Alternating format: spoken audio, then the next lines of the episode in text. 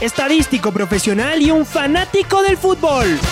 El Mao le pone los números al fútbol y ustedes las conclusiones sobre lo que más nos gusta. A la cancha Mao en esta discusión futbolera que la llenamos de números. Tiene una racha bastante buena para los equipos ecuatorianos en la Copa Libertadores.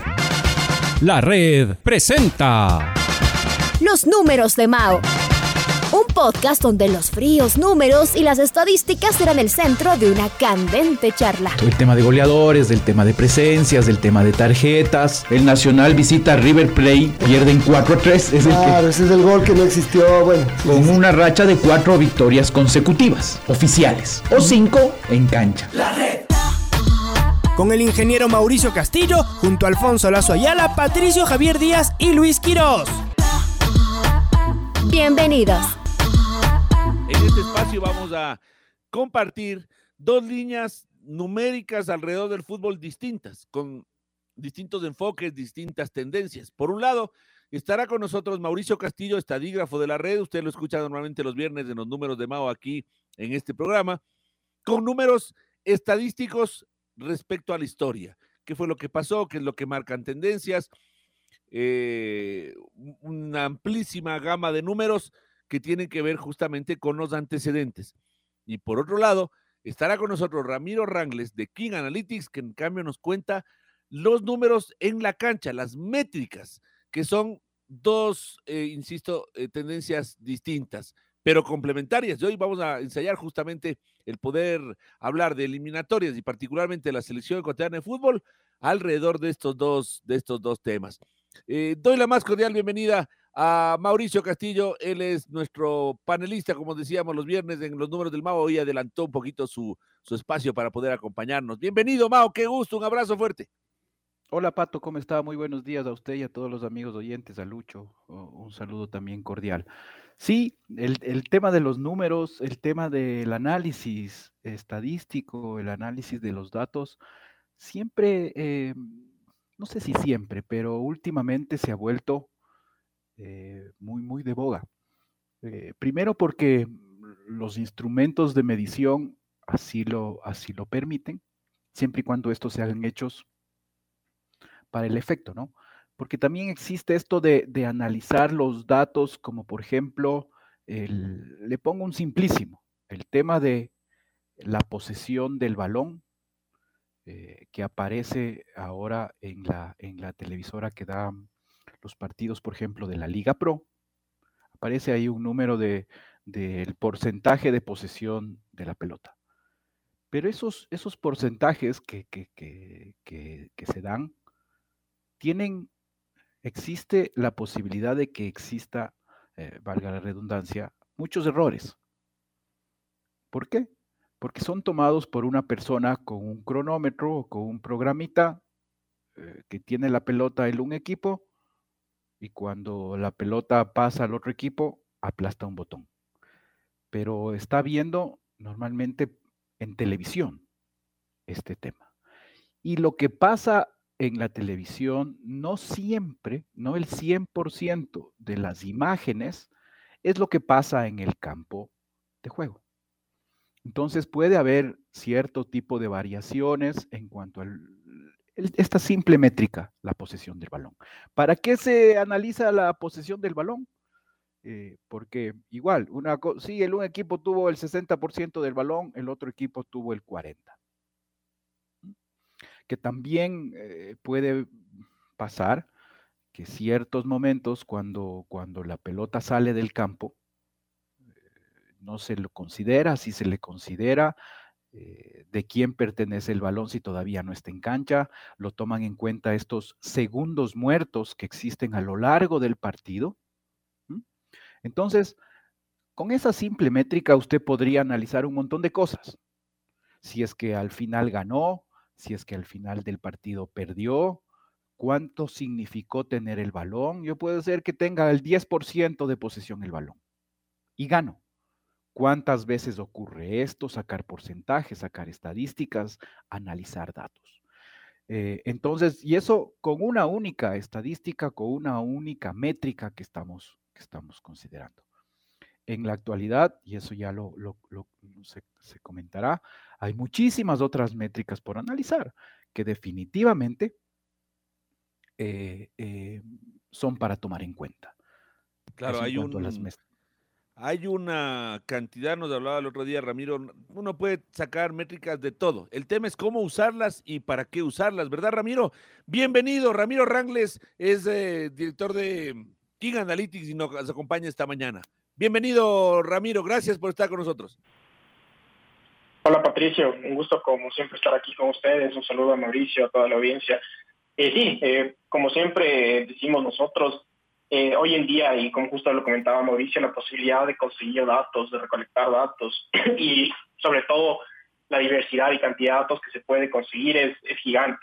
Eh, por eso es que hoy en día, para que de verdad esos datos eh, hagan una diferencia, eh, tiene que, significa que tienen que estar bien contextualizados a la final, tienen que ser bien analizados y tienen que darle un sentido. Entonces, justamente como, como decía Mauricio, esta métrica de posición, inclusive creo que es el ejemplo perfecto para decir que muchas veces mal analizada y ha habido miles de casos en los que se ha visto porque en realidad no se le da el contexto apropiado y, creo que de hecho hay una historia interesante alrededor de esa métrica de posición porque me parece que, no, recuerdo en qué años más o menos, pero cuando se empezó a recolectar datos de, estadísticas en, Inglaterra, al principio vieron inclusive que la posesión de los equipos era menor cuando los equipos ganaban. Y, mucho de esto se, hizo que hay una tendencia que los equipos crean que menor posesión eh, equivalía a, mejores resultados. Pero en realidad lo que pasaba ahí es que no se medía esa posesión en momentos clave. Entonces, por ejemplo, eh, no, eh, era normal que los equipos que más ganaban tenían menos posesión porque al final, como estaban ganando, daban más la pelota. Pero cuando se analizaba por momentos clave, por ejemplo, cuando el equipo estaba empatando, casi siempre los mejores equipos tienen más posesión en ese tiempo, porque al final en ese momento es cuando más se necesita la pelota y cuando más se necesita esa, la pelota sobre todo para proponer.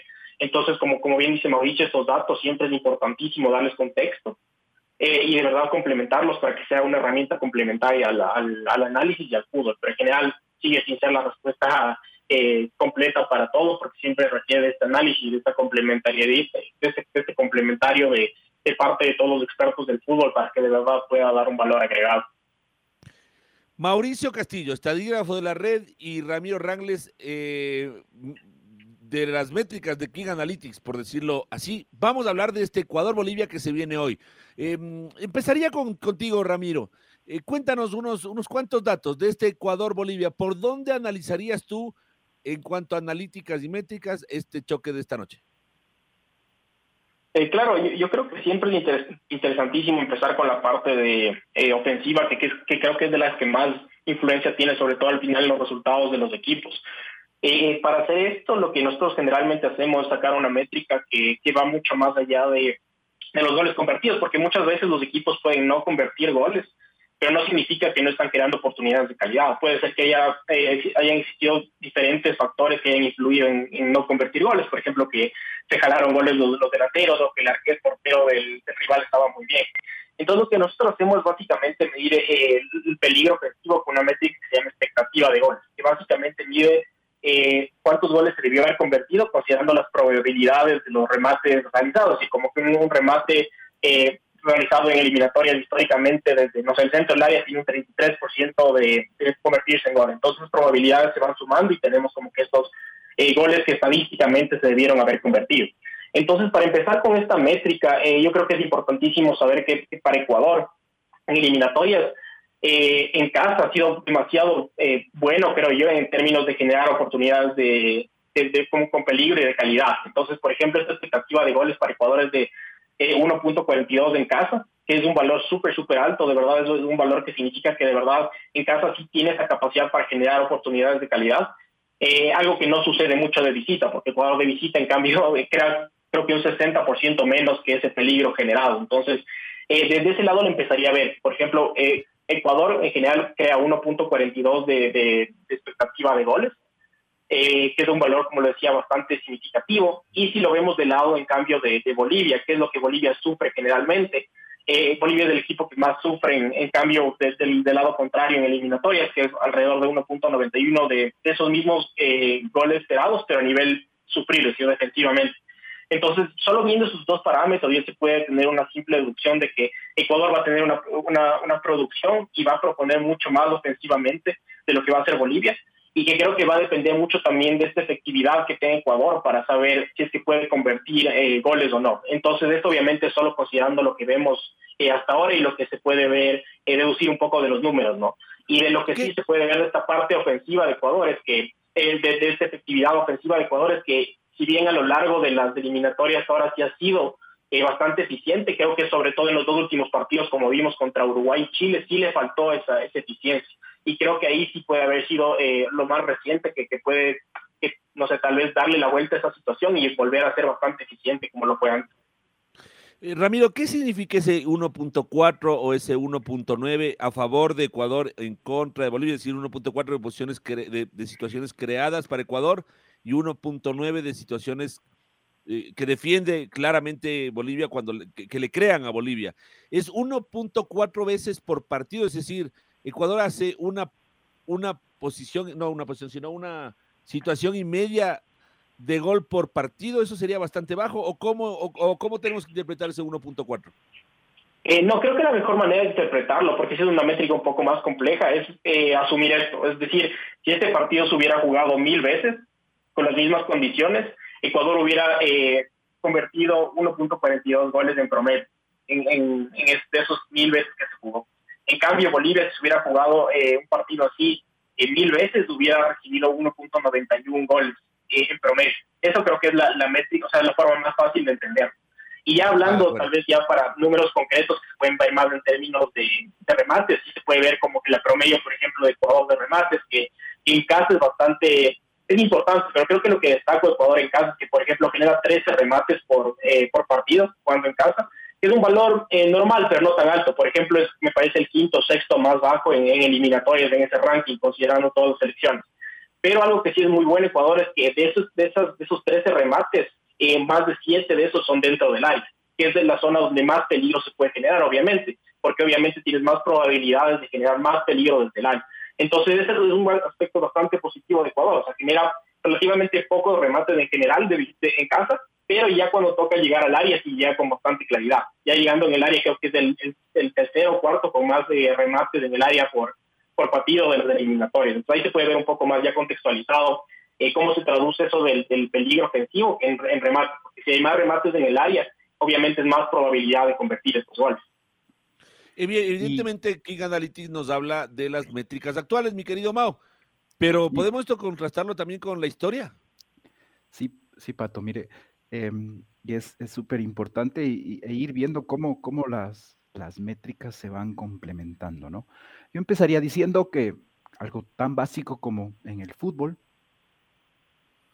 para ganar, necesita marcar más goles que el rival. No hay, no hay de otra, ¿no es cierto? Eh, por lo tanto, Ecuador, yo estoy sacando un, dato histórico de Ecuador siendo local, exclusivamente en eliminatorias. Jugado 76 partidos. De esos 76 partidos, ganó 41, empató 20 y perdió 15. Esto a lo largo de la historia, desde el primer partido jugado de local en eliminatorias mundialistas, mundialistas allá por 1960, en donde perdimos eh, de local 6 a 3 ante Argentina. Hasta el último partido jugado de local, estamos hablando del 5 de septiembre del 2021, en donde empatamos 0-0 con Chile. En esos 76 partidos ganamos en 41 ocasiones. Esto es del 54%. Empatamos en 20, 26%, y perdimos en 15, el 19.7% marcamos 121 goles. Y esto, Ramiro se, hacía referencia a los goles con el tema de los remates. Eh, y en promedio, Ecuador, en estos, por lo tanto, 76 partidos, vemos que ha marcado 1.59 goles de promedio por partido. Y el rival marcaron 64 goles en 76 partidos. Estamos hablando de menos de un gol por partido, el 0.84 en promedio. y por lo tanto eh, se complementan el promedio de ganar con, con el número de goles, obviamente. Ahora, si solo le aumentamos un dato, un datito a esto, que es, ¿qué pasa cuando Ecuador de local en eliminatorias marca el primer gol del partido? ¿Qué pasa al final? En todo el proceso eliminatorio, desde 1960 a la fecha, Ecuador, cuando marcó el primer gol del partido, triunfó en el 80% de las ocasiones, 79.55. Y perdió, a pesar de haber marcado el primer gol, en el 6.8%. Mire cómo cambian los porcentajes de victoria con la diferencia de si es que marqué o no el primer gol. Mientras en el un caso en promedio eh, de triunfos es del 54%, cuando marco el primer gol sube al 80%. Un dato que en las métricas eh, normalmente, eh, no sé, Ramiro, usted nos explicará si es que se toma en cuenta, como usted hablaba también, los momentos del partido. ¿Cómo influye el tema de los momentos del partido cuando marco el primer gol en la parte psicológica de un equipo y que se vean esto en las métricas. Y sí, en realidad lo que nosotros hacemos para, mitigar esa parte de los momentos de juego es analizar mucho las métricas en, dependiendo si el equipo está empatando, ganando, perdiendo. Como a la final son métricas de desempeño, por ejemplo, lo que sí se puede ver para Ecuador es que, eh, sobre todo de visita, que hemos visto que es lo más eh, lo más destacable de Ecuador a nivel ofensivo es que sí genera más peligro en el momento del empate. Que a la final el momento del empate es el más eh, importante en todas las competiciones del mundo, es lo que hemos visto en nuestras investigaciones, porque a la final en el momento del empate no se tiene ningún condicionante para ninguno de los dos equipos. Entonces, de verdad, el equipo que está creando más peligro significa que está siendo más proactivo con eso, esa estrategia ofensiva. Entonces, al final, ese momento del empate para Ecuador, sobre todo jugando en casa, es bastante bueno y ya después pasando al momento de, ganar, por ejemplo, no genera tanto, eh, porque tampoco creo que ha estado en, momentos tan, tan altos, pero sí genera una cantidad importante. Eh, tal vez lo importante también es ahí considerar que eh, los rivales de Ecuador, inclusive cuando, cuando vienen acá, en el momento del empate tampoco generan mucho peligro. sobre todo de los partidos que hemos visto ahora en, estas eliminatorias específicamente. Entonces ahí se puede ver un poco de estos momentos de juego y cómo influyen. Entonces sí vemos que esta proactividad que ha tenido Ecuador en, cuando en casa eh, a nivel ofensivo sí ha sido buena, porque en realidad sí, sí le ha dado resultados. Y sobre todo, eh, como decía la final Mauricio, lo que importa son los goles, pero lo y creo que lo que sí ha destacado Ecuador, sobre todo jugando en casa, es que, por ejemplo, considerando estas oportunidades que ha tenido de, a nivel estadístico, pues, como, como hablábamos, estos goles esperados estadísticamente, eh, considerando esas oportunidades, sí ha convertido más goles de lo esperado. O sea, por ejemplo, en casa ha convertido, se podría decir, tal vez hasta un 80% más goles de lo esperado y hasta de visita ha convertido como un 37% más goles de lo esperado. Así que esas oportunidades que nos ha tenido sí las ha podido aprovechar. De hecho, Ecuador es del equipo que es más deficiente con su peligro generado eh, en las eliminatorias de todas las selecciones. Eh, tal vez lo que sí no se ha visto es creo que en los dos últimos partidos específicamente, como lo venía comentando, contra específicamente Uruguay y Chile, eh, pasó este, este, este hecho de que en realidad Ecuador no pudo convertir y no pudo aprovechar estas eh, oportunidades ofensivas. Pero históricamente en, estos, en estas eliminatorias, y creo que también tiene mucho que ver esta parte de, de los primeros partidos que Ecuador estuvo bastante bien, eh, la parte de efectividad fue bastante buena. En los últimos creo que le faltó y sobre todo también si vemos buenos datos de Copa América, que en realidad no creo que son tan comparables con eliminatorias, pero igual están ahí. Creo que ahí fue cuando Ecuador sí le bajó mucho esta parte de la efectividad. Entonces, en casa sí genera mucho peligro y como lo decimos igual en estos momentos de juego, inclusive en el empate, cuando es más importante generar peligro, genera mucho peligro. Eh, pero últimamente tal vez sí le ha faltado esta parte de, la efectividad, que veremos si es que en el, partido de hoy se puede dar la vuelta. Y el tema de la posesión, en el caso de Ecuador, jugando de local, ¿va en concordancia con el peligro creado? Es decir, tú nos contabas que hay un 1.4 de que es el, el, parámetro ¿no? De, de, creación de fútbol, de perdón, de creación de opciones de gol. Eh, y la pregunta es, ¿esto en el caso de Ecuador va de acuerdo a la posesión? Porque también sabemos que hay otros equipos que no tienen posesión, pero que son muy peligrosos, porque los sus contragolpes son muy, muy importantes, terminan hasta ganando los partidos con un 30, 35% de, de posesión. ¿En el caso de Ecuador cómo es, Ramiro? Claro, y en este caso es súper interesante porque aquí lo que nosotros hacemos siempre es darle mayor valor a esos análisis y en realidad como que ver ese momento de posición, como Mauricio mismo lo comentó al principio, puede que no tenga mucho sentido, puede que esa posesión no se haya hecho nada. Entonces, la métrica que nos gusta más analizar a, nosotros es esto de pases por posesión, es decir, eh, por cada posesión que tuvo el, equipo en promedio, cuántos pases completó, que es mucho más interesante que ver una posesión que tal vez duró cinco minutos, pero fue mantener la bola atrás sin hacer nada. Entonces, eh, por ejemplo, casi siempre va de la mano, como tú lo comentabas, Patricio, eh, la parte de generación de peligro con esta parte de eh, pases por posesión y mantener un poco más de, efectividad con esas posiciones que tiene el equipo. Entonces, por ejemplo, Brasil, que es el equipo que más peligro cree en, en, en eliminatorias, crea más de casi dos, dos expectativas de gol, eh, tienes 4.80 pases por posición, igual, la misma cantidad, o sea, la cantidad más alta de eliminatorias en este caso. Y Ecuador también vemos, como lo comentábamos, o sea, en casa eh, va mucho de la mano, genera bastante peligro en casa, eh, oportunidades de buena calidad, pero también vemos que tiene muchos pases por posición, es decir, casi cuatro pases por posición jugando en casa, que es una cantidad bastante importante y significativa, como vemos, no está tan lejos inclusive de lo que hace Brasil, y eso sí se ve. Entonces, ¿cómo, cómo está aprovechando Ecuador eh, estas posesiones y si de verdad está generando eh, construcción de juego con estas posiciones? Sí se ve, sobre todo jugando en casa. De visita tal vez es otra historia, pero jugando de casa Ecuador sí lo ha hecho, y creo que van, como tú mismo lo decías, va de la mano de obviamente esa posición y esas, esos pasos que logran con, eh, concretar eventualmente trasladarlos a oportunidad, que después obviamente se ve ya con, otras métricas complementarias, como es el caso, por ejemplo, eh, de pases para el área, en que Ecuador en pases para el área, eh, creo que jugando de casa de los, creo que el top 3 de las eliminatorias es 25 pases para el área por partido, entonces es un valor bastante importante. Entonces todas estas métricas se van complementando y, sí, como dices, sí tiene más sentido ver esto de, la posición, pero no tanto posesión por posición, sino qué se hace con esa posición, se crea juego con esa posición o no, y eventualmente ese juego eh, sirve para crear oportunidades, obviamente.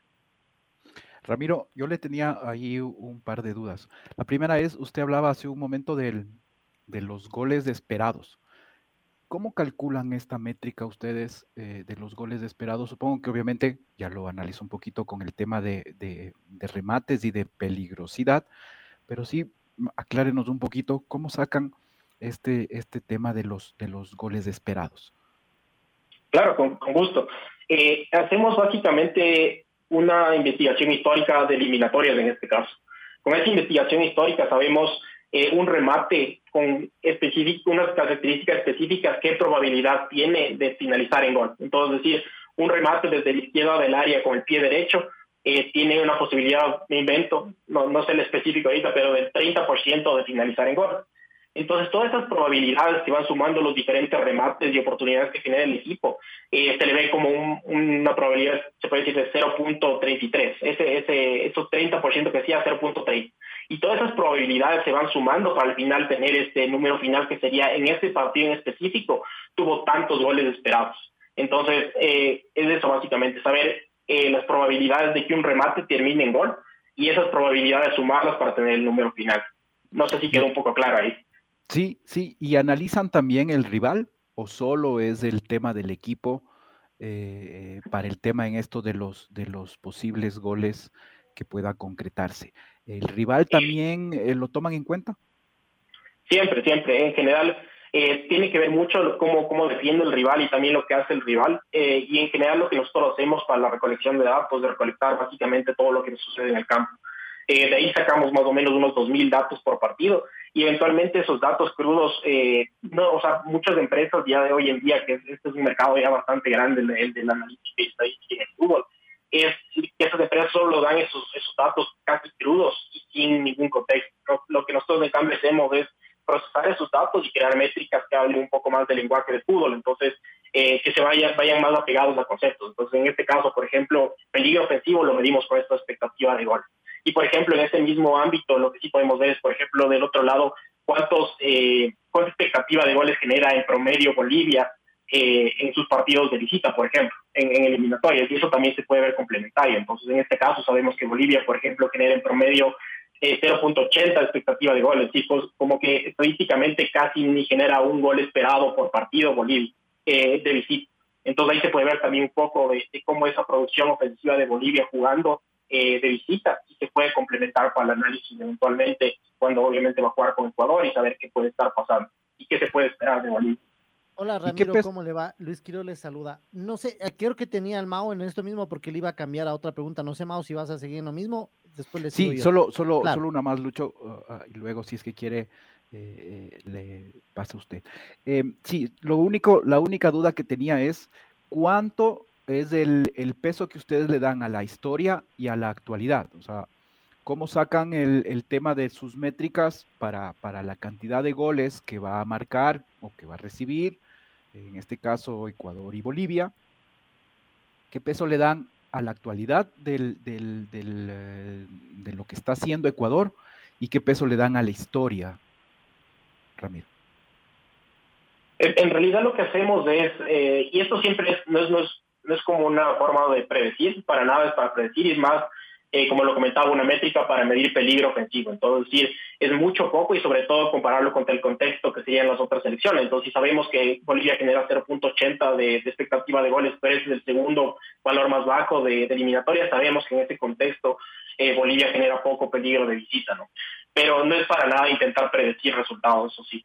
Eh, para eso hay otras, otros modelos estadísticos. Pero en este caso, para responder específicamente la pregunta que, me, que, que me Mauricio, eh, eh, generalmente lo que hacemos es mantener una actualización, es decir, por ejemplo, utilizamos en este caso para este modelo estadístico de expectativa de goles los dos, las dos últimas eliminatorias para estas probabilidades históricas, eh, pero aparte de eso siempre complementamos con probabilidades históricas de casi todas las competencias, por ejemplo, de, América o todas las competencias del mundo que tengamos para asegurarnos de que tenga ese, ese factor igual. Entonces, casi siempre no, no hay mucha esa variación estadística pero sí se tienen en cuenta estos datos históricos. Por, por sí no vamos a tener en cuenta todas las probabilidades de, las eliminatorias de la historia, porque al final no, no nos sirve o tampoco va a ser tan, tan eh, apegado a la realidad, porque al final las eliminatorias de hace 20 años no son las mismas de ahora.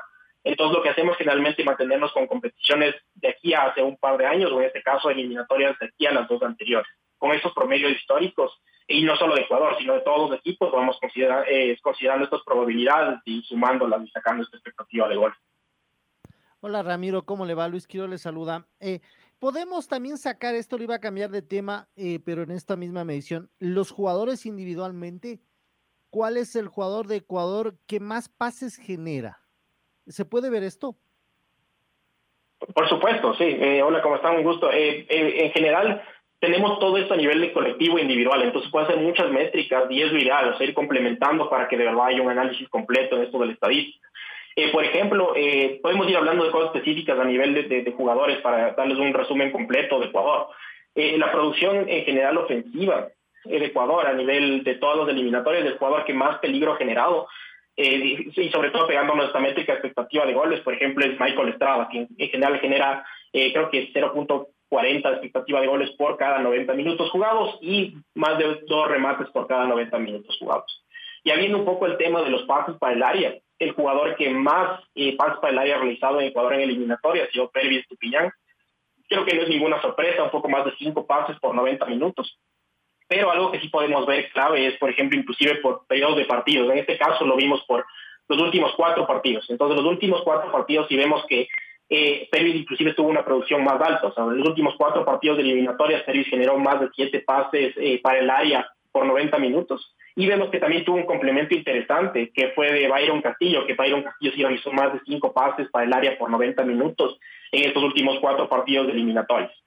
Eh, y tal vez para finalizar esta parte de, la zona ofensiva de jugadores, eh, sí se puede complementar mucho también con cuáles son los jugadores que más participan eh, en esta zona, porque de verdad esas participaciones sí son bastante importantes. Entonces, por ejemplo, el jugador que, más participa en el trecho ofensivo por 90 minutos, así se ve en promedio, es Gonzalo Plata. Es decir, cuando Gonzalo Plata está, su promedio de toques por 90 minutos de, de, 30 toques, que es una cantidad bastante alta, de verdad. Creo que el segundo que le sigue en Ecuador tiene como un promedio 20, entonces no, no, no tiene mucha comparación. Se nota que Gonzalo Plata es muy activo en esa zona.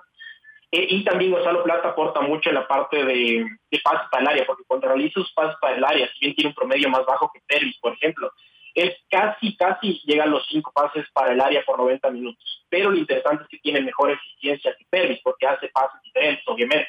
Pero en promedio casi completa la mitad, así que casi eh, dos de cada cuatro remates, de cada cuatro pases para el área está completando eh, por 90 minutos eh, Gonzalo Plata. Entonces ahí se puede ver un poco, creo que de este contexto de la parte ofensiva, cuáles son los jugadores que más han participado y cómo han desempeñado, sobre todo en, esto, en este tema de las eliminatorias, ¿no? Y en la parte defensiva, el que más recupera también se puede ver cuál es el jugador que más ayuda a recuperar y sale jugando. Eh, sí, o sea, eventualmente se puede ver todas esas diferenciaciones. Eh, ahora mismo lo que podríamos ver sería una métrica que me gusta mucho a mí ver en, términos de defensivos, porque en general estas recuperaciones sí son interesantes, pero inclusive hay recuperaciones que son sin méritos. Por ejemplo, ah, solo le cayó el, balón al jugador y eso se cuenta como una recuperación. Y lo que nosotros más nos gusta ver son, como les digo, conceptos de fútbol y desarrollar métricas alrededor de esos conceptos. Entonces, por ejemplo, una de las métricas eh, más icónicas que tenemos la llamamos REC 5 y esta, esta métrica básicamente mide del total de, pérdidas de balón que, se, existieron, qué porcentaje se recuperó en 5 segundos o menos. Entonces, básicamente estamos midiendo este concepto de la recuperación post-pérdida o, la, o el, el gegenpressing que le llaman. Y, por ejemplo, aquí algo que me parece súper interesante es, por ejemplo, el, desempeño de Alan Franco, eh, que es de, todos los partidos de eliminatorias que ha jugado hasta ahora, y de también eh, de Javier Arreaga, puede ser estos dos jugadores interesantes, porque por ejemplo Alan Franco cuando ha jugado, eh, más del 47% de, de, se puede decir, de esas oportunidades que tuvo para recuperar rápidamente, recuperó, o sea, sus recuperaciones fueron el 47% en 5 segundos o menos. Y también, como lo decía, de Javier Arrea, que está alrededor del 30-31%. Entonces ahí se puede ver no solo quién está recuperando eh, bien, sino quién también está ayudando a recuperar el balón de una manera intensa, o sea, en estas transiciones defensivas y cuando tal vez cuando más se requiere recuperar el balón o cuando más impacto tiene esa recuperación de balón. Y el porcentaje, ¿cuál es el jugador ecuatoriano más, em, más eficiente cuando tiene el balón en la manera de entregarla, de jugarla? ¿Se puede ver eso también? Por supuesto, podemos estar casi todas esas, esas eh, eh, se puede decir, implementaciones y todo lo del juego. Entonces, podemos hablar en general de este concepto de construcción de juego. O sea, tenemos quiénes son los que más participan. En este caso, eh, Moisés Caicedo, por ejemplo, es el jugador que más pases por 90 minutos realiza. Él, realiza por cada 90 minutos 50 pases, que es una cantidad bastante alta en realidad. Y también es uno de los jugadores más clave en términos en términos de que le, buscan más. O sea, él es el jugador que más le buscan para, para, para recibir el balón. Entonces promedia también eh, 46 pases que le intentan conseguir a él. Y dentro de esa misma línea, eh, algo que se puede ver interesantemente es que eh, también eh, este jugador, Moisés Caicedo, va a ser parte de la conexión más importante o la conexión que más utiliza o que más procura Ecuador en eliminatorias, sobre todo. Entonces vemos que la conexión que más se utiliza en eliminatorias para Ecuador es entre Pervis Estupiñán y Moisés Caicedo. Es decir, entre todas las eliminatorias, esos dos jugadores, este jugador, o sea, Pervis Estupiñán le ha buscado 56 veces a Moisés Caicedo, que es una cantidad bastante alta ahí se puede ir viendo un poco de cómo se desenvuelve. Y en términos de, eficiencia de, de, pases, se puede ver por otros, eh, otras métricas, obviamente ya la eficiencia. Y aquí se ve mucho también tal vez la participación, por ejemplo, de, jugadores como los, los centrales, que son por ejemplo Arboleda, eh, Arriaga, que promedian casi un poco más de 30 pases por 90 minutos y completan el 91% de ellos. Eh, pero creo que también es súper interesante verle a Moisés Calcedo, que si consideramos los datos de todas las eliminatorias, como decía, tiene un poco casi, casi 50 pases por 90 minutos y completa, el 90% de sus pases. Es decir, no solo que sí está eh, generando bastante juego, sino que está siendo bastante efectivo con este juego. Entonces aquí se puede ver bastante estas cosas que, estábamos comentando. Y ahí también se puede ver un poquito con lo que, con lo que usted menciona, Ramiro, el, el bueno, habló usted de, de, Michael Estrada, es nuestro máximo goleador en, en estas eliminatorias, tiene cuatro, Luego siguen con tres Gonzalo Plata y con dos Ángel Mena. Y de ahí tenemos un grupo de ocho jugadores con un gol. Y también eh, mencionó de Pervis de Estupiñán y de Moisés Caicedo.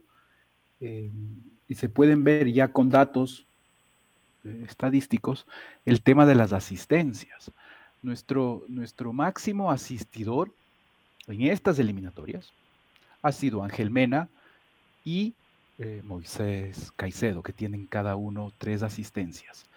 Y el caso de Pervis, en cambio, que como usted decía, es uno de los, de los que más participa, de los que más eh, contribuye probablemente al ataque, de, de, más pases genera, mencionaba. En cambio, él no ha sido tan efectivo en el momento, en el caso de su posición, de sus centros, que solo tiene una asistencia en el gol contra Paraguay eh, conseguido eh, por Félix Torres. Em, entonces, el tema de asistencias, ¿cómo alimenta a sus, a sus métricas, eh, Ramiro? Pues sí, las asistencias a la final son una métrica que es bastante fácil de, medir, como ya, ya lo tienen ahí los datos porque son el sitio del gol. lo, lo, que sí nos gusta ver a nosotros, porque tal vez la asistencia a veces hay otros contextos donde no están, o sea, es decir, eh, difícil hacer una asistencia. Si ya es un pase al lado del arquero, obviamente no tiene esta, esta parte. Eh, lo que más me gustaría complementar aquí es, por ejemplo, eh, la parte porque vimos pases para el área eh, en cantidad, pero esa parte de la eficiencia no, no le vimos. Entonces, por ejemplo, si bien Pervis es el que más participa en, términos de pases para el área que está intentando, sabemos que esos pases la mayoría son centros y que esos centros son y que esos centros son un poco más difíciles de hacer. Entonces, por ejemplo, en, promedio, si, bien en estos últimos cuatro partidos, por ejemplo, Pervis completa y, e intenta más de siete pases para el área, igual ha estado eh, completando o llegando efectivamente con esos centros de un casi 30%, que considerando la cantidad que tiene Pervis no es un número mal. Entonces, si se ve un promedio de un, de un lateral que está lanzando centros todo el rato, eh, su promedio idealmente va a estar entre 30 a 40%, 40% siendo el o sea, literalmente el, mejor eh, lateral eh, con centros. Y el 30% va a ser un, lateral bueno que sí está cumpliendo con su función. Entonces, dentro de ese lado, sí se puede ver esta parte de deficiencia también, cómo afecta eh, en la parte de, de, de, métricas para este, en este caso. ¿Qué nos puedes decir de Carlos Grueso? Este jugador que ha tenido alguna resistencia por parte de un grupo de hinchas, nosotros creemos que es un jugador fundamental. Eh, pero ¿podrías darnos argumentos numéricos de por qué tan, es tan importante Carlos Grueso en el andamiaje de la selección? Sí, en realidad sí, hay algunos, creo yo. Eh, en general, algo de lo que más me llama la atención es, bueno, primero Carlos Grueso sí participa bastante en, esta faceta de construcción de juego, ¿no? De, Ecuador. Eh, si, lo tomamos en cuenta con todos los partidos, del tercer jugador que más pases por, por 90 minutos realiza, entonces 36 pases por 90 minutos. Eh, y también algo que me parece súper interesante, que tal vez es, una manera, lo voy, a explicar de manera más fácil, pero nosotros tenemos esta métrica donde medimos básicamente el ritmo de pases del, del, equipo. Eh, este ritmo de pases del equipo se ve en términos de segundos, donde consideramos básicamente cada cuántos segundos está saliendo un pase eh, en las posesiones del, equipo, ¿no? Y, en general, obviamente, hay diferentes modelos de juego donde un entrenador lo puede ver de buena manera, que sea rápido, o de mala manera que sea rápido, pero el, común denominador en el fútbol de hoy, en el fútbol moderno, en el fútbol de, desde el presente, es que eh, estos pases se busca que los equipos sean más dinámicos con los pases, sean más rápidos con los pases. Entonces, en este caso, si vemos que Carlos Grueso, sobre todo en estas posiciones, tiene mucha influencia para estas posiciones de ritmo de pase rápido del Ecuador. Entonces, cuando el Ecuador tiene este ritmo de pase rápido, la bola circula rápidamente, Carlos Grueso siempre está casi siempre participando en estas partes, en esas posiciones de Ecuador. Entonces, eh, sí está influyendo bastante en esa parte. Y como decía, tanto esta participación en términos de pases como esta, esta eh, rapidez que le, que le influye en estas posiciones creo que es clave para que un equipo, sobre todo a nivel de construcción de juego, tenga bastante orden y pueda, sobre todo, generar eh, oportunidades un poco más diferentes y con más sorpresa para el rival. Entonces, creo que esas son las partes que yo más destacaría de él. Eh, y también que sí aporta bastante en el, ámbito defensivo de la parte de esto que comentábamos de la recuperación de rápidos. O sea, por ejemplo, igual recupera casi 30% de, de sus posiciones en 5 segundos o menos. Entonces, sí está siendo intenso. Eh, en esta parte de, las de las transiciones defensivas y también está aportando mucho en esta faceta de construcción de juego y sobre todo dándole dinamismo a esta construcción de juego. Y es uno de los más criticados, Carlos Grueso, ¿no? La gente, bueno, que no mide, tal vez nosotros vemos un poquito más y ustedes más profundo, los pases que hacen ya un análisis más exhaustivo también en, en porcentajes. Pero la participación de Carlos Grueso a veces puede ser silenciosa, pero participa recuperando y saliendo con el balón también, Ramiro. Es decir, es un jugador muy importante, por eso es que es prácticamente uno de los hombres de confianza de Gustavo Alfaro. Sí, de, verdad que yo creo que ese es el caso y como decíamos, sí participa mucho y inclusive esta métrica silenciosa que lo decía, eh, es difícil saber si un jugador aporta en este ritmo de pases para ser más rápido, ¿no? Pero en este caso sí lo podemos ver y también vemos que es deficiente con sus pases, ¿no? O sea, si bien hace, como comentábamos, la tercera cantidad más alta de pases por 90 minutos, igual tiene, me parece, la cuarta mejor eficiencia con esos pases, completa el 86% de sus pases. Entonces, igual, de igual manera, sí aporta con, de manera eficiente. Y yo creo que algo clave de, de Carlos Dureza es que a diferencia de los otros, eh, se puede decir, mediocampistas que tiene en este caso la selección, por ejemplo, eh, Alan Franco, que si lo veíamos, Moisés Caicedo también, eh, y estos que han, participado diferentes, casi todo, todo el resto tiene muchas participaciones en el tercio ofensivo, que no significa que sea malo, pero son jugadores que si bien son de medio campo, están subiendo bastante. Y, por el otro lado, Carlos Dureso es uno de los que no, participa tanto en el derecho ofensivo, pero yo creo que es por ese mismo hecho de que intenta ser más scout y mantener mayor, eh, sobre todo este balance defensivo en esta zona. Entonces, por eso o sea, puede ser que le vean como negativo esta no participación de Carlos Dureso en esa zona, pero para mí es algo de verdad positivo, porque vemos que en cambio los otros mediocampistas sí intentan subir más al tercio eh, ofensivo y si ese balance de verdad Ecuador se, se vería muy descompensado, sobre todo defensivamente. Finalmente, mi estimado Ramiro, Ramiro Rangles es el CEO de eh, King Analytics y está con nosotros eh, en esta mañana aquí en Jornadas Deportivas. Normalmente usted lo puede escuchar los martes y jueves en Fútbol FM, en el segmento que tenemos justamente con King Analytics para hablar normalmente del fútbol ecuatoriano. Em, ¿Dónde juega Ecuador? ¿Cuál es el, en, lo que se llama el mapa de calor, no es cierto? Pero eh, seguramente tú con datos nos podrías describir un poquito. cuando Ecuador es local, normalmente por dónde transita su fútbol?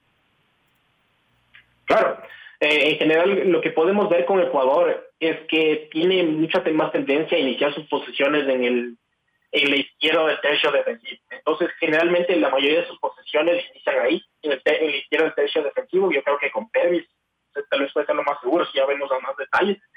Eh, y lo interesante es que ya cuando se proyecta ofensivamente, si bien sí termina bastantes posiciones en el, en el, izquierdo del techo eh, ofensivo, la mayoría de las, de las posiciones que finaliza eh, son en la derecha del techo ofensivo. Es decir, el, casi el 19% de sus posiciones finalizan en la derecha del techo ofensivo. Es decir, que empieza su construcción mucho por la izquierda. Yo creo que pasa también bastante para el medio después. Eventualmente algunas iban a proyectar hacia la, hacia la izquierda con hacia el techo ofensivo, pero generalmente lo que más busca es proyectarse hacia, el, hacia la derecha, o lo que más ha, hecho hasta el momento, sobre todo, como lo vemos. Entonces, eh, la mayoría de, posiciones que ha, tenido las ha finalizado en la derecha, el tercio ofensivo, que me parece que es algo interesante. Y tal vez lo que sí le falta un poco es, eh, tal vez, eh, yo creo que por el, mismo hecho de cómo juega Ecuador, es que sí no tiene mucho de finalizar posiciones en el carril central, que, creo que lo, que se busca con, con el, profesor Alfaro, busca sobre todo buscar las bandas, que sí se ve bastante proyectado en, sobre todo esta parte de mapas de calor y como lo vemos sobre todo por la derecha. Ramiro, muchísimas gracias por estos minutos. Esperamos tenerte más seguido por acá también en jornadas deportivas y por supuesto el segmento de los martes y de los jueves allá en Fútbol FM en horas de la tarde. Un abrazo fortísimo, Ramiro. Como siempre, un gusto estar con ustedes. Un saludo a todos por allá y a toda la audiencia. Ramiro Rangles, CEO de King Analytics, aquí en la red hablándonos de números, métricas, estadísticas que se complementan con las del Mao Castillo. Hoy juegan Ecuador-Bolivia, mi querido Mao. Para cerrar este segmento numérico, por favor, cuéntanos unos datitos también de la historia de este partido de eliminatorias que se volverá a escenificar hoy en Guayaquil. Sí, qué apasionante el tema de los, de los datos, de las métricas, eh, la big data en el fútbol está acá, ¿no? Y si es que a esto le ponemos dispositivos a los jugadores, como ya en algunos partidos lo tienen, estas métricas y esta data será todavía aún más precisa. Y además, esto de que hay cámaras, sobre todo en Europa, hay cámaras que siguen a cada uno de los jugadores.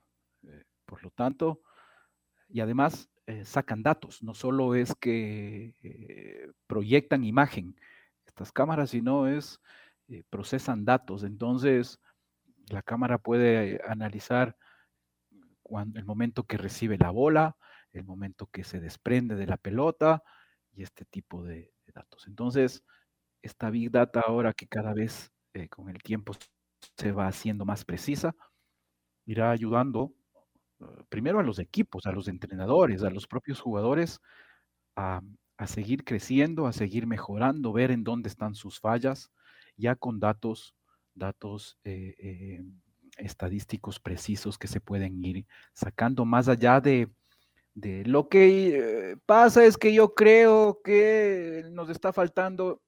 No, no, ya es con datos por jugador.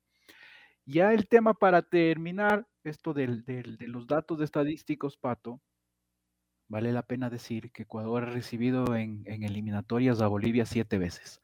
Ganamos seis partidos y empatamos uno.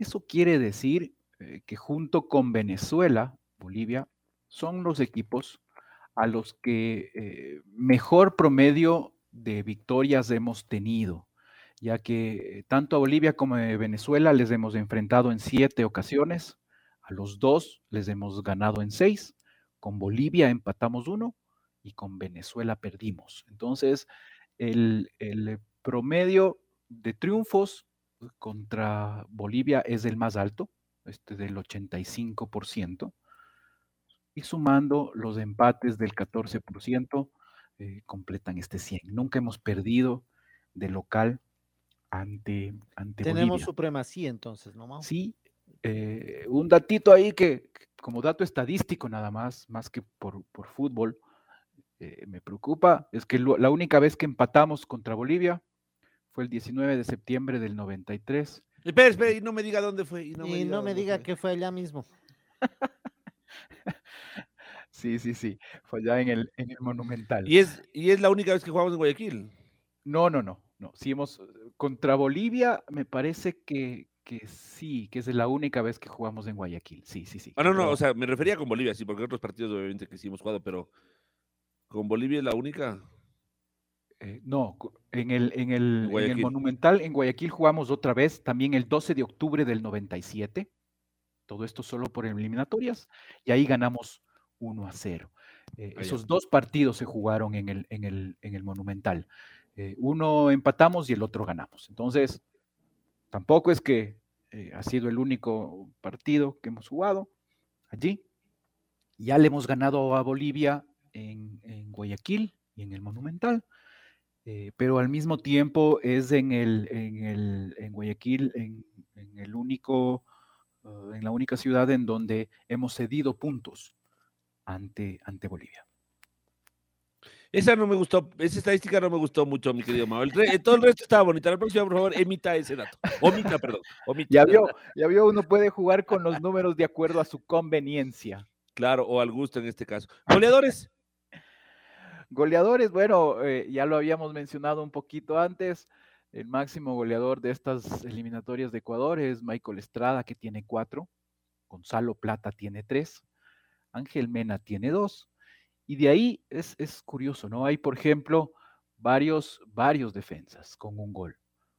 Robert Arboleda, Javier Arriaga, Pervis Estupiñán, Félix Torres. Y de ahí tenemos los, los que nos está faltando, Moisés Caicedo. Ah, no, también está Beder Caicedo como defensa, otro que ha marcado gol en estas eliminatorias. De ahí está eh, Moisés Caicedo, y tenemos también a Carlos Grueso. Así se complementa eh, los 16 goles que ha marcado, ha marcado Ecuador. Pero sí, como le digo, Arboleda, Arriaga, Beder Caicedo, Pervis de Estupiñán eh, y Félix Torres, cinco de los ocho jugadores que han marcado un gol en esta eliminatoria son, son defensas. Eh, un, número, un número alto, ¿no? Eso quiere decir que los, que los defensas, eh, sobre todo en los corners, eh, van al ataque, Pato. Claro. Y esa es una, esa es una ventaja también. Ahí por, seguramente por eso que terminamos también esos números importantes que decía Ramiro en cuanto a analíticas en, en, en, ataque, en posibilidades de gol y en las posibilidades de gol que se generan dentro y los remates que se generan dentro del área. Mi querido Mao, Muchísimas gracias por estos minutos también. Nos vemos el próximo viernes aquí en Jornadas Deportivas de los Números de Mao, ya terminando eliminatorias y volviendo al campeonato ecuatoriano que se puso bien alaja. Sí, y, a disfrutar del, fútbol de las eliminatorias. Vienen una, una semana bonita empezando, empezando el día de hoy, eh, en donde luego de los tres partidos que tendrá Ecuador, se podrá analizar y se tendrán números más cercanos de, cómo nos irá, ¿no? Pero finalmente, como en la mayoría de las eliminatorias, esto se definirá al final, en el último o el penúltimo partido. Acuérdese las veces que hemos clasificado eh, en esos partidos contra Uruguay de local. Eh, normalmente ahí se han, se han cosechado. Y cuando ha sido esto, en el penúltimo partido. Así que las eliminatorias seguirán, pero tendremos luego de esta, de esta triple fecha números más, más claros y, y específicos para poder analizar qué va, qué va a pasar con Ecuador. Mi querido Mau, un abrazo fuerte. Mauricio Castillo, estadístico de la red eh, o estadígrafo de la red. Y hace un rato, Ramiro Rangles, CEO de King Analytics, han protagonizado este segmento de números y métricas, de estadísticas y, y formas de medición que nos dan un pantallazo de lo que será hoy el Ecuador-Bolivia, que ojalá termine como los números lo señalan. Si nos metemos solamente en números, Ecuador debería ganarle sin mayor inconveniente a Bolivia hoy en el estadio Banco Pichincha, o por lo, bueno, ya no digamos sin ningún inconveniente, pero ganarle. Deberíamos ganarle por números históricos y por analíticas también. Ojalá en la cancha los muchachos refrenden lo que ellos mismos han hecho o sus antecesores. La red presentó Los números de Mao, un segmento donde los números y estadísticas son los protagonistas con el ingeniero Mauricio Castillo, junto a Alfonso Lazo Ayala, Patricio Javier Díaz y Luis Quirós. Quédate conectado con nosotros en las redes de la red. Síguenos como arroba la red Ecuador y no te pierdas los detalles del deporte minuto a minuto. Escúchenos en vivo en TuneIn y en 102.1 FM. ¡Te esperamos!